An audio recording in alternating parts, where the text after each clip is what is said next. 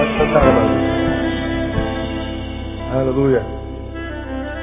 Vamos lá, 1 Pedro, capítulo 1, 2 Pedro, capítulo 1. Vamos prosseguir um pouquinho mais. Para você que está vindo a primeira vez, nós estamos ministrando, desde junho, uma palavra que nós denominamos os suplementos da fé, quando a fé só não basta. E nós tomamos 2 Pedro capítulo 1 como alicerce para essa ministração. Toda quarta-feira a gente lê esse texto. Quem sabe a gente decora, não é? E a gente aprenda, a gente assimile e transforme em vida. Versículo 5. Por isso mesmo vós, empregando toda a diligência, acrescentai à vossa fé a virtude, e a virtude, a ciência, a ciência, o domínio próprio, o domínio próprio, perseverança. A perseverança, a piedade, a piedade, fraternidade, a fraternidade, amor. Porque se em vós houverem abundarem estas coisas, veja, coisas, estas coisas, todas elas, elas não vos deixarão ociosos, nem frutíferos no pleno conhecimento de nosso Senhor Jesus Cristo. No 10, diz, portanto, irmãos, Procurai mais diligentemente fazer firme a vossa vocação e eleição, porque fazendo isto, nunca, jamais tropeçareis. O texto é claro, fala que nós temos que acrescentar à nossa fé algumas coisas. Se acrescentarmos essas coisas à fé, nós não conheceremos infrutividade, nossa vida frutificará constantemente, nós não conheceremos ociosidade, ou seja, seremos sempre usados por Deus, não conheceremos marasmo, não conheceremos inconstância, não conheceremos mediocridade. Se nós acrescentarmos à nossa fé essas coisas. Demais, nós nunca jamais tropeçaremos. Nós permaneceremos de pé, ainda que sofremos, soframos as dores do dia a dia. Então nós falamos já sobre é, virtude, sobre ciência, sobre domínio próprio, e falamos sobre perseverança, e começamos há duas quarta-feiras a falar sobre piedade e nós aprendemos que piedade é reverência no íntimo. Falamos que piedade é aquela relação com Deus que é subjetiva, intransferível. Eu e ele, ele e eu, eu e você, você e eu. Essa relação de piedade com Deus através da fé não tem a ver com liturgia, não tem a ver com culto, não tem a ver com ajuntamento, não tem a ver com pastor, não tem a ver com padre, não tem a ver com ninguém. Eu e Deus. É a palavra eusebeia, que traduz por reverência, mas por bom temor, dando a ideia que existe um mau temor. É aquela, aquela, aquela, aquela eh, piedade, aquele sentimento que produz na pessoa um desejo tão, tão íntimo por Deus, tão, tão verdadeiro e gostoso, uma paixão tão reverencial, tão piedosa por Ele, na intimidade, que a gente quer viver para agradar esse ser amado de qualquer jeito. A gente sofre quando sabe que vive uma vida que o faz sofrer. A gente anda com ele na cabeça o tempo inteiro, não com o diabo, como eu já falei. A gente vive, age, pensa, produz, pensando nele, não como um fanático religioso, mas como um ser humano tão humano, que está tão apaixonado por aquele que transformou a sua vida nessa vida que vale a pena, que tudo que a gente faz, pensa ou produz, quer fazer para a glória dele. Me lembro quando eu era garoto e ainda tinha meu pai. Falo com meu pai o tempo inteiro, meu pai é morto há quase 20 anos. E a minha ambição, a única coisa que ocupava minha cabeça quando, quando pré-adolescente adolescente era que meu pai tivesse orgulho de mim. Eu tinha tanto orgulho do meu pai, tanta paixão, que a única coisa que eu sonhava na vida era ser alguma coisa que retribuísse essa paixão que ele tinha por mim.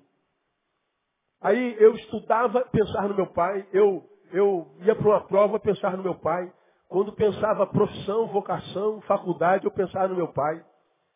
E, e até, até então não entendia por que, que eu me preocupava tanto com meu pai. Paixão. Um filho que queria provar para o pai assim, pai, valeu a pena ter me posto no mundo, não valeu? Fiz valer a pena o sacrifício que o senhor fez por mim, o dinheiro que o senhor gastou comigo, o tempo, a dor de cabeça que eu dei, valeu a pena? Bom, eu acho que valeu a pena. Minha vida acho que deu muito orgulho para meu pai. E o simples fato de dar orgulho para o pai basta, não precisa de mais nada. É uma, é, é, é uma recompensa que não se mensura, não se justifica. dar alegria ao Pai. É, piedade é isso, viver uma vida com Deus que de tal forma a gente viva para agradá-lo. Ou seja, a nossa relação com Ele não vai ser só cultica, templocêntrica e nem coletiva. A gente não precisa mais disso aqui. Estar aqui é um prazer para adorar a Ele com o irmão. Mas a gente não precisa estar aqui nem com o irmão para adorá-lo. Adoração, para o piedoso, não é mais uma coisa que ele faz, é uma coisa que ele é. A vida dele é um culto. A vida dele é uma coisa que agrada a Deus. É, para o piedoso, o culto não acaba nunca. O que acaba é a reunião. A reunião acaba daqui a meia hora, mas o culto continua na vida. Isso é piedade.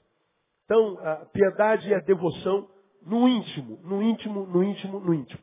E falei na quarta-feira passada que a correria desse dia a dia, né, se não for administrada, a gente perde a capacidade e a bênção de viver uma vida piedosa.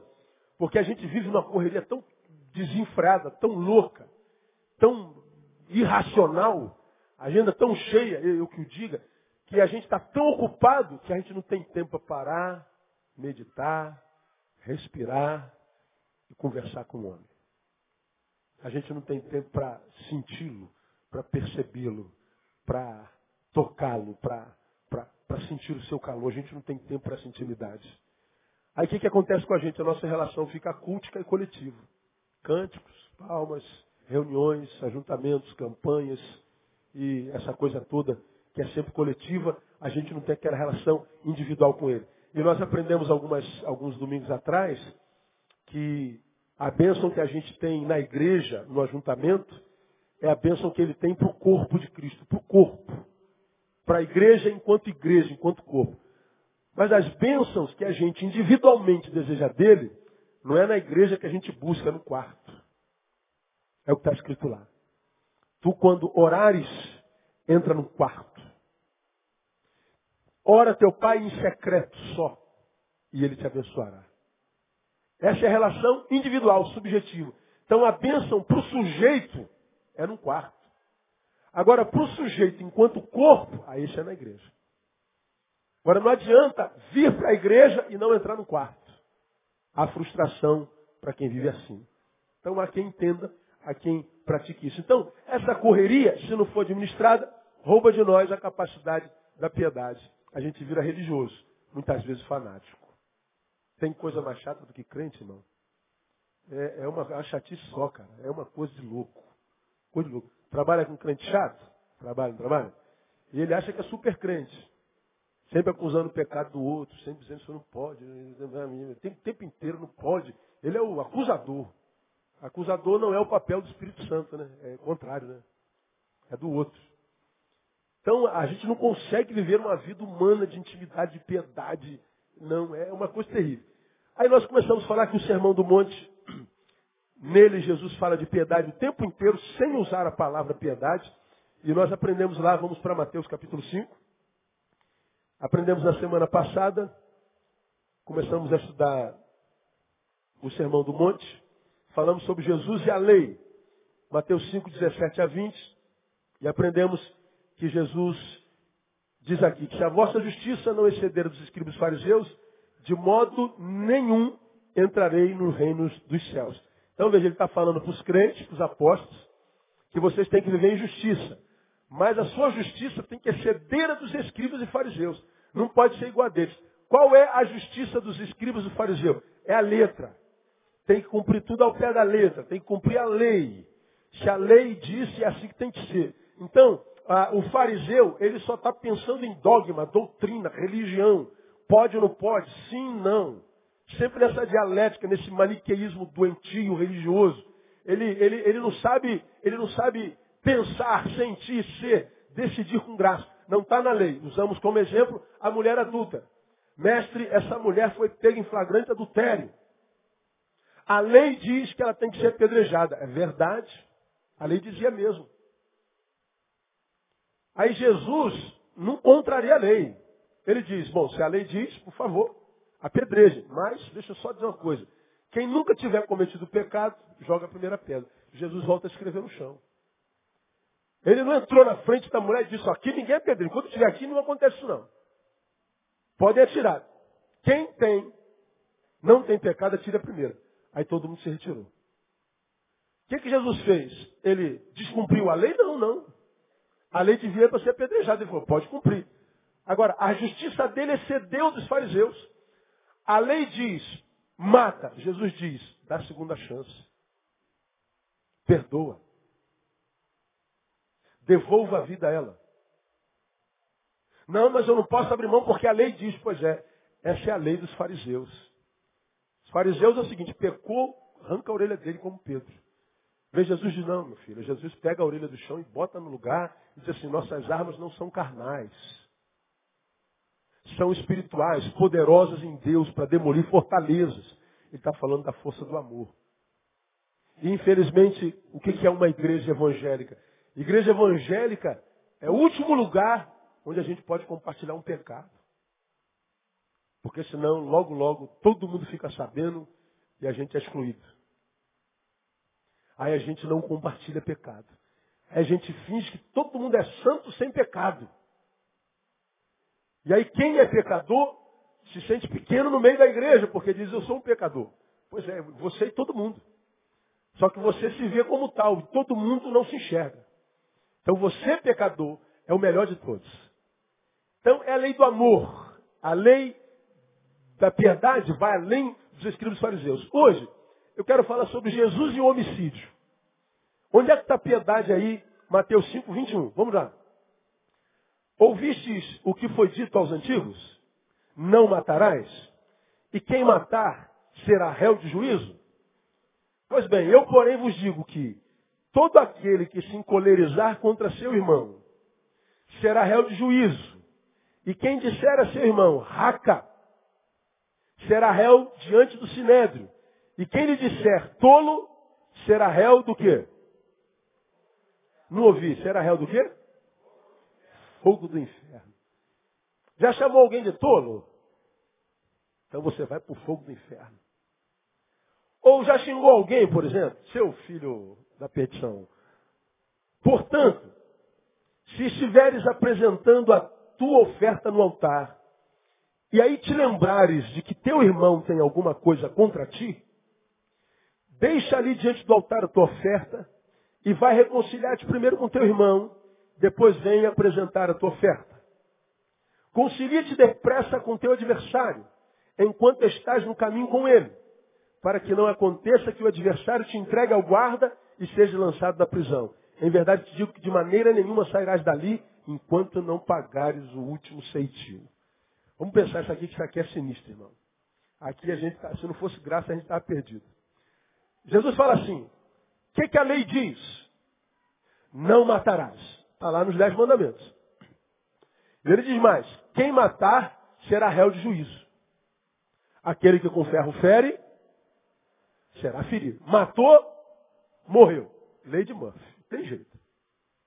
Aí Jesus diz assim, não, agora piorou um pouquinho. Agora, homicídio é um pouquinho mais do que tirar a vida. Ele diz, eu porém vos digo, todo aquele que se encolerizar contra teu irmão, ou seja, tiver irado e agir, ele está dizendo lá, será réu de juízo. E quem disser a seu irmão, raca, raca é um termo pejorativo, disser seu, seu, seu negro, é um, é um preconceito diminuindo outro, seu branquelo azedo, seu idiota, seu, seu é, é, como quem diz, é, o que vem de baixo não me atinge, seu imbecil. Humilhando alguém como se você fosse superior, ele está dizendo, quem disser a seu irmão raca, será réu diante do sinédrio. De que sinédrio ele está falando? Do sinédrio dos céus, do juízo de Deus. Olha o que, que Jesus está falando para mim. Para a lei, matar é tirar a vida de alguém. Ainda o é. A lei continua valendo. Matou, vai preso. Pelo menos deveria ir. A lei diz que tirar a vida de alguém não é direito de quem quer que seja. Ninguém pode tirar a vida de ninguém. Agora, Jesus diz que a relação dele não é só com a lei, não é só com o exterior, é com o interior. Aí ele diz assim, pois bem, eu vou dizer para vocês uma coisa agora no tempo da graça. Homicídio para mim vai mais além. Quem mata alguém na sua história, na sua existência, já comete homicídio. Isso aqui é. é para a lei matar só se refere ao corpo, para Jesus não. A morte pode ser existencial. Quando é que eu mato alguém na minha história? Quando ele me trai, quando ele me agride, quando ele me faz mal. Quando é que eu digo, fulano está morto para mim? Quando ele não supriu a minha projeção sobre ele. Eu nunca imaginei que você pudesse fazer isso comigo. Ou seja, eu projetei um comportamento em você eu estou dizendo, não frustre essa projeção minha. Não frustre a minha projeção. Agora, a gente não usa essa linguagem que o amigo que nos traiu, na verdade, foi um amigo que frustrou a minha projeção. Porque na nossa cabeça inconscientemente, a gente acha que, por exemplo, quando a gente casa, a gente casou com um anjo. Minha irmã, teu marido não é anjo. A gente cobre isso depois de alguns anos de casado, né? Meu irmão, tua mulher não é anja. Se não é anjo, erra. Não vou dizer mais. Nossos amigos não são de matéria divina. São da mesma matéria que a gente. Erram, pecam e produzem dor. Agora, quando eles erram, pecam, produzem dor na gente, a gente, muitas vezes, nós somos muitas vezes tomado por uma frustração, uma decepção tão grande, que a gente amplifica a dor que ele provocou na gente. A gente fica tão magoado, tão magoado, que a gente nunca mais perdoa. Tivemos muitas vezes uma amizade de 30 anos, ininterrupta, fiel e verdadeira. Mas ele te traiu uma vez naquela fatídica noite. Você nunca mais olhou na cara dele, na cara dela, desprezando 30 anos de fidelidade. Eu não vou te perdoar nunca, porque isso não se faz com um amigo. Verdade. Verdade, amigo, não faz. Eu errei, me perdoa. Nunca! Você é traíra, rapaz. Você é uma falsa, não vale nada. Pô. Mas e os 30 anos de fidelidade? E os 20 anos de amizade? E às vezes que você nem esperou que eu fizesse alguma coisa e eu fiz e te abençoei. Não conta mais nada. O que conta é o aqui e agora. Sabe o que, é que está dizendo? Que você está cometendo um homicídio. É homicida. Por quê? Porque o homicídio foi no íntimo. Isso não é piedade. Veja que essa palavra piedade, ela numa situação como essa toma uma outra conotação. Piedade vem de vida pia. Vem de reverência íntima. Mas aqui, a piedade vem como o sentido de dó, de caridade. Tenha piedade de mim. Mas você não usa de piedade. Você não é pio. Você mata. Não, eu não matei ninguém. Matou na sua história. Você já o sepultou no seu coração. Aí Jesus está dizendo, é muito mais difícil viver na graça do que viver na lei. É muito mais fácil cumprir dogmas. É muito mais fácil botar roupão, saião, cabelão, dar uma de santarrão, sair por aí acusando todo mundo, matando todo mundo, metralhadora de Deus na boca do atirador de elite de Deus, matando todo mundo, acusando todo mundo. Difícil é perdoar. Difícil é estender a mão. Isso aqui é a vida piedosa. É aquela capacidade de negar a sua carne, essa sua carne que tem, vamos chamar de síndrome de Jeová, que quer ser adorado e quer que tudo concorra para o teu próprio bem. Aí você projeta nas pessoas perfeição. Quando alguém erra, pronto. Aí o deusão se sente ofendido e mata e pune. Bom, a sociedade ela está morrendo por causa desse tipo de sentimento. Para Jesus, o homicídio é muito mais do que matar o corpo.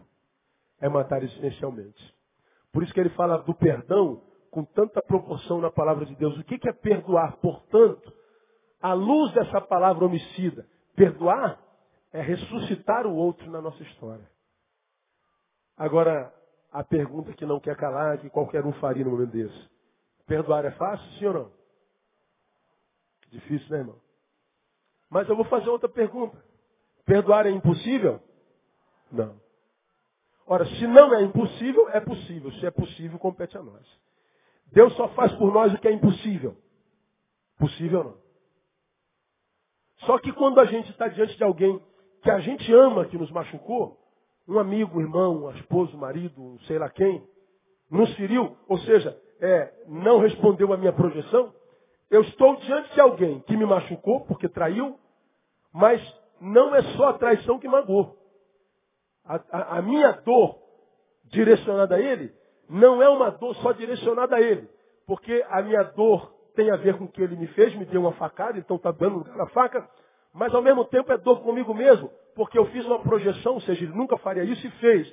Então eu errei no meu diagnóstico. Então eu estou frustrado com ele e comigo. A diferença é que a gente quer lançar toda a nossa ira sobre ele. Se ele errou porque me traiu, eu errei porque projetei equivocado. Então punamos a ele e punamos a mim. Isso é justiça. Mas não, a gente só quer punir a ele. Como a gente não pode se vingar, botar uma pistola na testa dele e dar um tiro, a gente mata ele na nossa história. É homicídio. Aí a gente não sabe, muitas vezes, porque que a vida muitas vezes vai amarrando. A vida vai ficando pesada. Porque eu já preguei sobre perdão aqui mil vezes, eu não vou fazê-lo de novo. Só vou lembrar um pouquinho aqui nesses minutos que nos faltam alguma coisa sobre perdão. Primeiro, perdoar é difícil, porque trazendo a palavra por português, você vai lembrar disso. Bom, quem teve uma perda pequena, teve uma perdinha. Quem teve uma perda grande? Um perdão. Se a gente traz para esse sentido etimológico, perdão é o aumentativo de quê? De perda. Meu irmão, nós não nascemos para perder. A gente não gosta de perder nem jogo de porrinha, meu. Zero e um. Nós não nascemos para perder. Deus não nos formou para perder. Perder, a gente aprende. Não vem no chip. É igual o carro velho. O carro velho não vem com kit gás. Tem que introduzir. Se não ensinar aquele carro com kit gás, ele não anda com gás. No nosso chip não vem lá pelo fabricante perda. Não, a gente nasceu para ganhar. A gente não sabe perder. A gente aprende. Então, quando a gente diz assim, olha, perdoa, vem da mesma raiz de perda. Mas peraí, esse cara já me apunhalou, já me tirou a paz, me tirou a alegria, me tirou a confiança, me tirou a oportunidade, me tirou a esperança. Esse cara me roubou, pô. O senhor está dizendo que eu tenho que perdoá-lo? É. É isso que eu estou falando. Mas peraí, eu vou ficar no prejuízo? É, é isso mesmo que eu estou falando. Pô, mas aí eu sou otário. É, é isso mesmo que eu quero que você seja. Pô, mas vão zombar de mim. É isso que eu quero que você aguente. Mas por que eu faria isso? Porque eu estou mandando você fazer. Você é piedoso, quer me alegrar. Você quer me agradar. Não, mas o senhor está pedindo demais. Então o teu amor não é tão grande assim. Porque se você está aqui, está apaixonado por alguém, tu sabe que quando o ser amado pede alguma coisa para a gente, cara, a gente se vira, parcela em 270 vezes, mas compra para ela. A gente morre pagando. Por causa de um sorriso dela. Você tem um filhinho, dia 12 agora, dia das crianças. Ele passou no shopping, deu mole, foi no shopping com a criança, a criança viu aquele brinquedo lá. Papai, esse aqui. É duas vezes teu salário do mês. Mas tu viu o sorriso do moleque, desse tamanho. Aí tu vai para casa, não posso, papai não pode. Mas lá no fundo, puxa vida, cara, puxa. E merece, né? Aí tu volta, dá para parcelar até a volta de Jesus? Dá. Aí tu parcela até a volta de Jesus. E vem, chega em casa, a mulher leva um susto. Que, meu Deus, como é que eu vou pagar isso? Mas ao mesmo tempo alegre. E você então, no dia da criança, papai tem uma surpresa para você. Aí vem aquele presentão aqui atrás, e o molequinho tá, já sabe que é um presente, só não sabe o que é. Aí tu dá o presente, ele dá um sorrisão. O sorrisão dele é teu presente. A gente alegra ele, mas a alegria maior é nossa. Ver aquele a quem eu mais amo feliz. Quem produziu essa alegria nele? Eu. Por que, que eu perdoo? Primeiro porque ele diz que eu devo perdoar. Por que, que é difícil? Porque ficar no prejuízo é perdão. Mas tu quer uma razão lógica? Quero, eu te dou. Por que, que eu devo perdoar? Porque o que ele tirou de mim, supõe, teu pai devia ter, ter lhe amado, não amor. Disse que você era um frouxo e não ia dar em nada. Você não vai ser nada, moleque. Você é um perdedor. Você não devia nem ter nascido. Você só nasceu porque a camisinha furou, seu perdedor. Você acha que isso é raro nos nossos dias? Pais matadores existenciais, mães matadores existenciais? Então você cresceu cheio de carência, teu pai te abandonou. Agora ele aparece na miséria. Ô filhão. E tu fica com vontade de pagar com a mesma moeda. Felizmente você vive o que eu já ministrei aqui, a pior desgraça que o homem pode viver. Você odeia a quem ama. Você ama a quem odeia. Não, eu não amo meu pai. Por que sofre então? Por que sofre quando ele aparece? Por que você não trata com total indiferença e esquece, risca do mapa? Porque ama. Só que você agora odeia a quem ama, ama a quem odeia. Isso é uma desgraça de qualquer um. Bom, ele, ele te deve amor, ele te deve carinho, ele te deve afeto, ele te deve cuidado, ele te deve um monte de coisa. Você é credor, ele é devedor. Só que essa moeda que você tem enquanto crédito com ele não vai vir nunca, já passou o tempo. Você está rico de uma moeda, só que podre.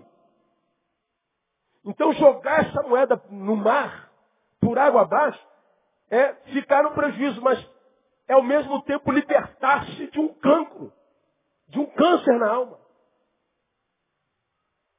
Que como disse alguém, odiar é tomar veneno esperando que o outro morra. Não é você que está morrendo. Então libera logo esse cabra. Ó, está perdoado, vai com Deus. Eu não, eu não quero mais saber disso. Em nome de Jesus você está libertado. Agora não. Ele morreu na tua história, mas você está preso a ele. Você é um cadáver para mim. Você é o caixão dentro do qual ele vive enquanto defunto. O ódio transforma a gente num sarcófago. Somos condutores da morte. Por isso que a vida não flui. Como é que a vida vai existir no meio da morte? Morte e vida não coabitam. Quando a morte chega, a vida vai. Enquanto a vida, a morte sai. Por que, que eu estou aqui andando? Porque a morte não chegou. Por que, que a morte não chegou? Porque a vida está aqui. Quando a morte chegar, a vida sai. Ela não coabita. É água e óleo. Agora, muitos de nós temos uma vida amarrada, pesada. De repente tem todo tipo de provisão, mas nada produz alegria. Nada consegue fazer vida fluir de dentro de você. Você não sabe por quê? Porque tem que perdoar. Não, eu não perdoo. Então viva a morte. Viva a morte.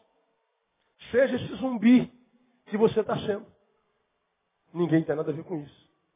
Por que, que Deus manda eu perdoar?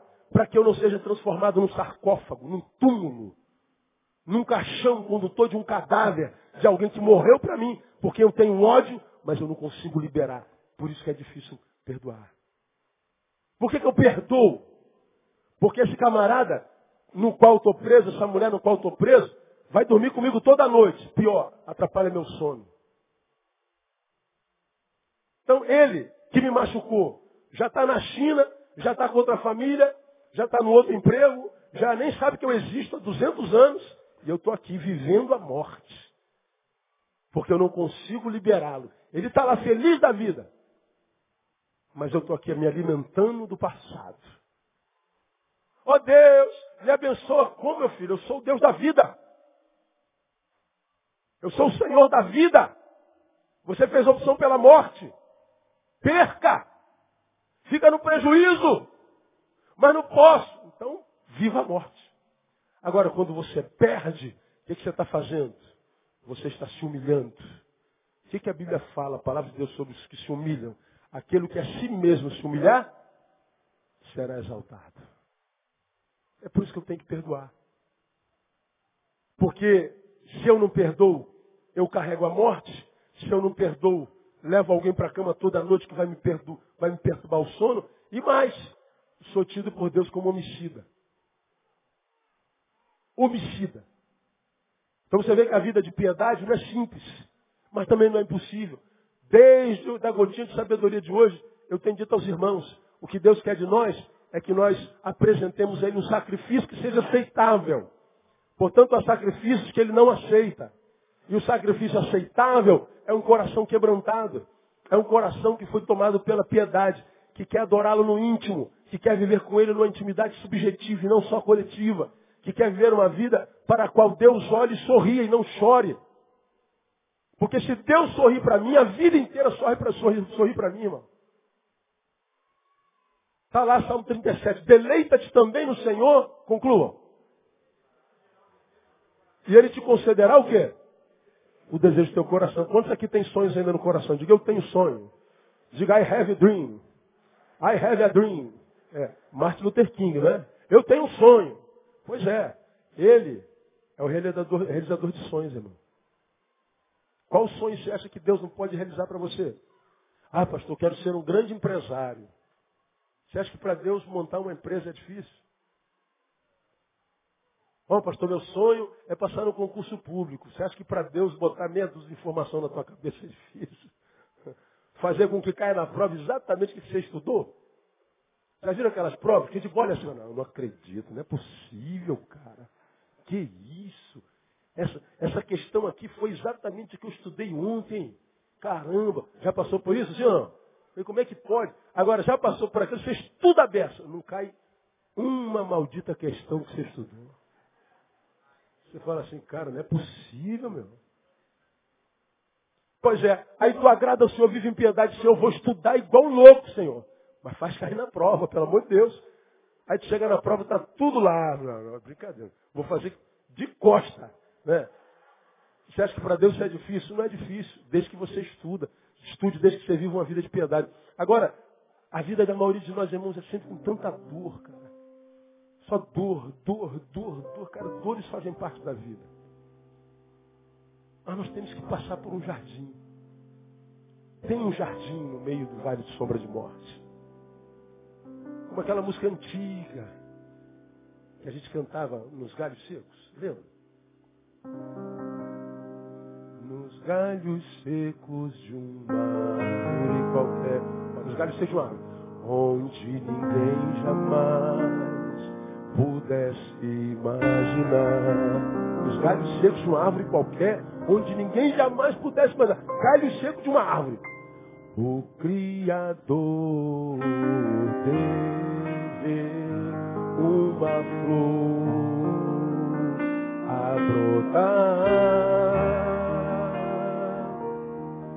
Olhai, olhai, olhai,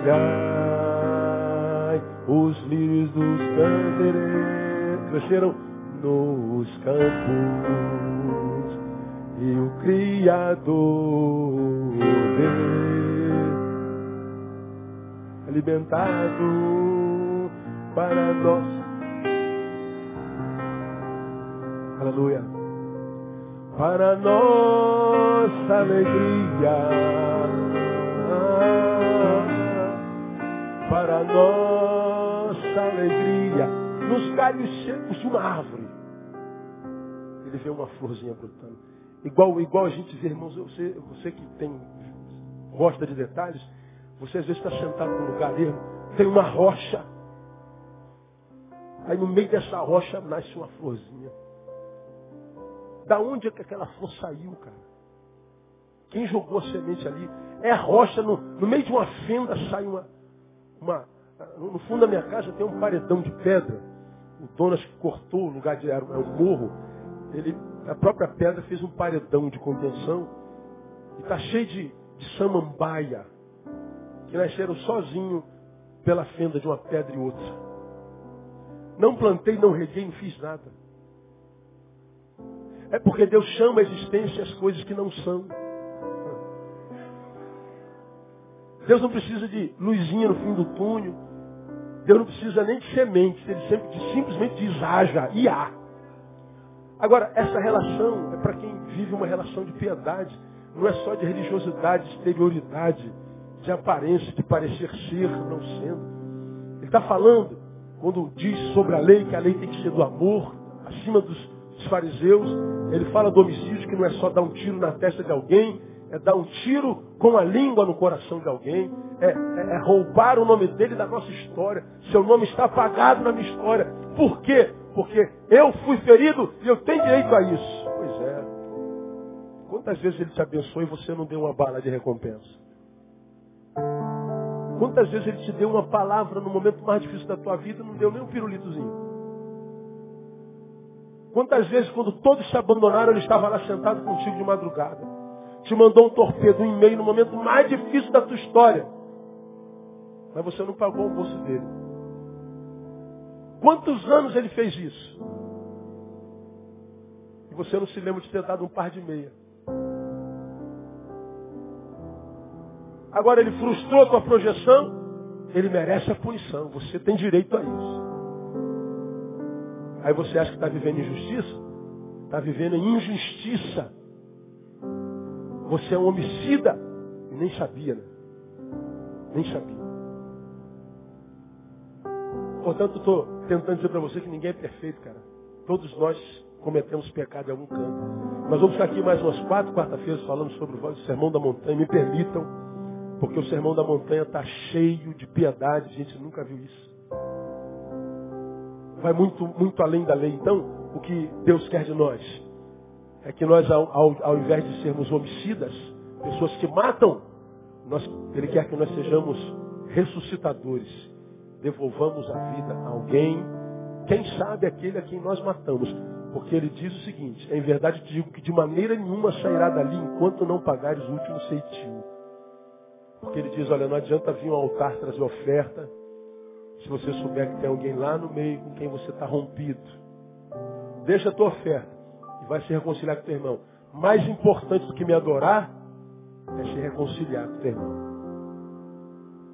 Porque adorar a Deus é fácil, difícil é se reconciliar. Mas ele está dizendo esse Mas, irmãos, eu tenho dito aos irmãos, e eu falo muito da minha vida aqui, às vezes minha esposa acha que eu falo até demais. E se ela falou, ela tem razão. Mas eu continuo falando assim mesmo.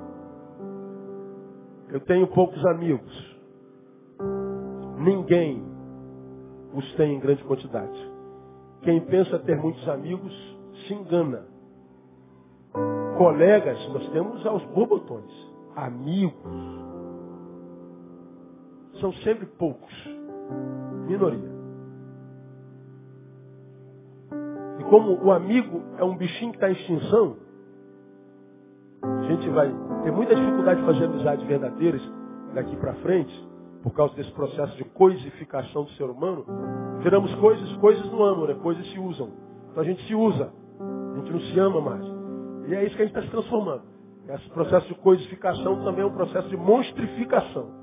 Então a gente produz monstruosidade. É o que a gente está vendo todo dia, o tempo inteiro. Só não vê quem não quer, cara. Então amizades são coisas cada vez mais raras, porque o amigo é um bichinho em extinção. Pois é, portanto o amigo que eu tenho, eu seguro com unhas e dentes. Não quero perder de jeito nenhum. Mas se é porque você nunca ganhou uma punhalada nas costas. Você nunca viu as minhas costas sem camisa, já viu? Vai que eu tenho uma, um buraco aqui cicatrizado, você não sabe. Não é problema algum, desde que cicatrize. O problema é que nós, ou os que são homicidas, não deixam cicatrizar nunca. A ferida fica aberta a vida inteira. Porque a facada que foi dada, foi tirada, abriu um buraco. Mas se você crescer em piedade diante de Deus, essa ferida fecha, fica uma cicatriz horrível. Mas a cicatriz não dói. Cicatrizes não doem. Quando é que eu sei que eu estou curado? Quando eu liberei perdão. Quando eu sei que eu estou livre do meu algoz. Quando eu lembro, mas não sinto mais dor. Há um mito que diz que quem perdoa esquece. Mentira, você é retardado. Você vai lembrar o resto da tua vida. Só que você vai lembrar sem dor. Virou cicatriz. Você vai olhar para a cicatriz, aquele cicatrizão lá. Pô, cara, isso aqui foi um acidente horrível. Pois é, foi. Quando foi? 1986. Dói? Não, nem um pouco. Então está curado. Esquece o problema. Ficou só como um arquétipo de dor do passado. Só um símbolo, portanto, de como Deus tem poder de curar as feridas mais profundas. Então, se você deixar Deus agir pelo Espírito na tua vida, irmão, se você crescer ao ponto de conseguir ficar no prejuízo, passar por esse perdão, você vai ver que essa perda nada mais será do que uma faixinha interna. Você vai liberar um espação, um espação desse tamanho na tua alma. E se esse espação que liberou foi o ódio que foi, você pode ter certeza, esse espação vai ser preenchido pela graça e misericórdia de Deus, nosso Senhor. Que Ele abençoe você com essa palavra e te ajude a praticar. Espero que